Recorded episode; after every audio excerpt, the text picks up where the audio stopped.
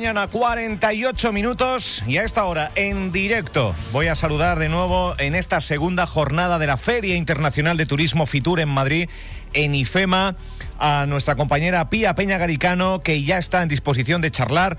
eh, con el presidente del Cabildo Majorero, eh, con Sergio Lloret. Pía, buenos días nuevamente.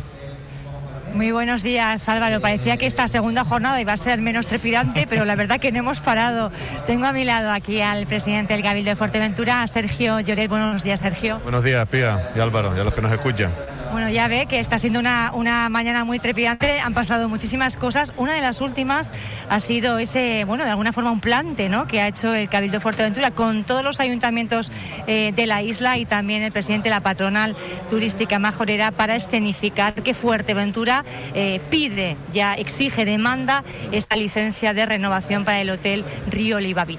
Sí, bueno, yo creo que es de agradecer que tanto la patronal como los seis municipios de Fuerteventura, no solo el municipio de La Oliva, que obviamente es el más, el directamente más afectado por, la rehabilitación de, la reforma, bueno, y junto al Cabildo Insular estemos todos juntos apoyando a esas 400 familias directas, que bueno, que si sumamos las indirectas igual son casi mil empleos que, dependen de, de, esa licencia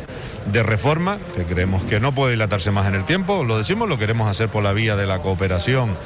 con la, bueno, con la demarcación de costas y con, y con el Ministerio, pero desde luego que se considere que esté y que se deje claro que es un asunto prioritario absoluto para Fuerteventura, para el municipio de, La Oliva y especialmente para esas familias afectadas cuyo empleo depende de, que, de la viabilidad de, la reforma. Eh, hemos tenido ya contactos con la, con la demarcación de costas, bueno, parece que hay algunos aspectos técnicos de proyecto que, que subsanar o complementar, vamos también a tener una reunión con la empresa para que cuanto antes se dé solución, para nosotros poder seguir, bueno, pues empujando junto a,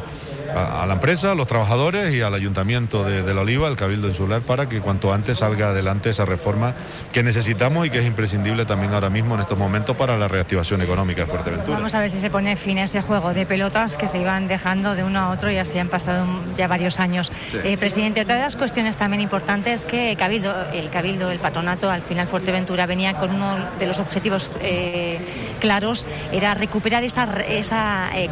actividad aérea. Hoy no estaba buenas noticias el gerente del patronato, Moisés Jorge, que hablaba de que Iberia Express, por ejemplo, anunciaba vuelos directos a Madrid todos los días, Fuerteventura, Madrid, los meses de julio y agosto, y dependiendo de la demanda, también eh, con posible prórroga. Sí, nos confirman tres vuelos diarios eh, en esos los meses de, verano, y creo que eso es importantísimo para, para poder recuperar los visitantes. Necesitamos tener conectividad aérea, sabemos que para las compañías aéreas no ha sido fácil. Desde el Cabildo también trabajamos en distintos expedientes que puedan afectar tanto a tu operador como líneas regulares de, vías de contrato de patrocinio por las que, bueno, al igual que las ayudas a pymes autónomos, donde también podamos cooperar, digamos, con las compañías aéreas para garantizar, primero, que, que, que, no, que su salvación para que puedan seguir trayendo visitantes a, Canarias y en concreto a Fuerteventura. Teníamos hoy también distintas reuniones eh, con, con operadores Ayer los servicios del Cabildo trabajaban intensamente en Fuerteventura desde luego les tengo que agradecer la responsabilidad con la que están actuando los funcionarios del Cabildo Insular, que ante situaciones excepcionales como la que estamos padeciendo, una, una crisis sanitaria, pero también económica importantísima y sin precedentes iguales en el último siglo, pues eh, estén, digamos, eh, bueno, buscando también esas excepcionalidades que contempla la ley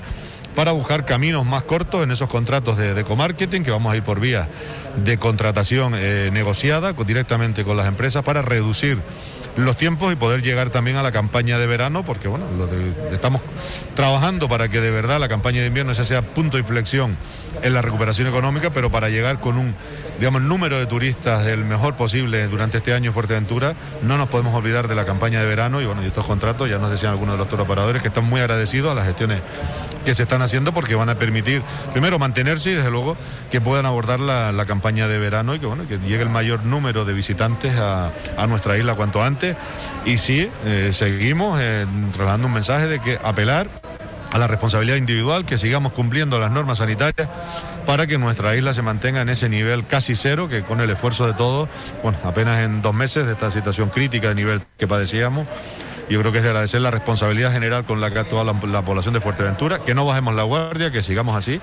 para poder seguir eh, trabajando en la recuperación económica que sí o sí pasa por la llegada de turistas a Fuerteventura. Las sensaciones entonces eh, en esta segunda jornada, más o menos, en la mayoría de los encuentros importantes, reuniones ya se han desarrollado. ¿Cuál sería un poquito un balance? No, hemos cerrado lógicamente las puertas, no hemos terminado el trabajo, pero más o menos eh, sí que tienen alguna sensación. Sí, bueno, yo creo que el balance podemos hacer es positivo, nos queda trabajo que hacer, pero en primer lugar hemos conseguido proyectar a Fuerteventura como un destino seguro en sanitario,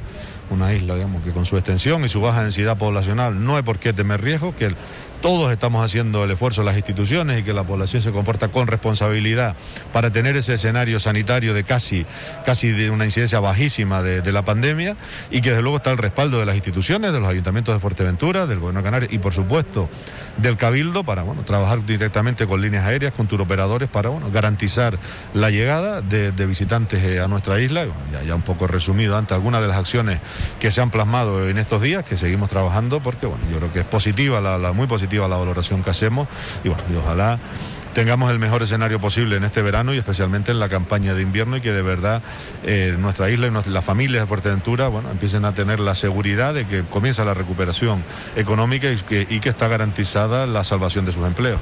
Vamos a ver si esto se plasma en realidad, ¿verdad? El trabajo ya está más o menos aquí hecho en Fitur Álvaro. Eh, seguiremos contando más cosas que están pasando aquí en este Fitur Especial 2021. Gracias Pía Peñagaricano, gracias al presidente por abordar en directo este, bueno, pues esta segunda jornada de, de Fitur, que lo decía Pía Peñagaricano se las promete un poco más ligera de contenido, pero nada más lejos de la realidad, cubriendo todo eh, nuestros compañeros, lo dicho, Pía Peñagaricano y Tony Freitas desde IFEMA. Presidente del Cabildo Majorero en directo. Eh, pues nada, Pía, hasta después. Hasta después hay que contar más cosas. ¿eh? La presentación de una revista de los municipios turísticos, la adhesión del municipio de Puerto del Rosario a esa red de destinos turísticos inteligentes. Aquí seguimos, gracias. Bueno, pues queda, queda, queda mucho, no solo en la radio, sino también en las redes sociales. Gracias, Pía, hasta después. Hasta después.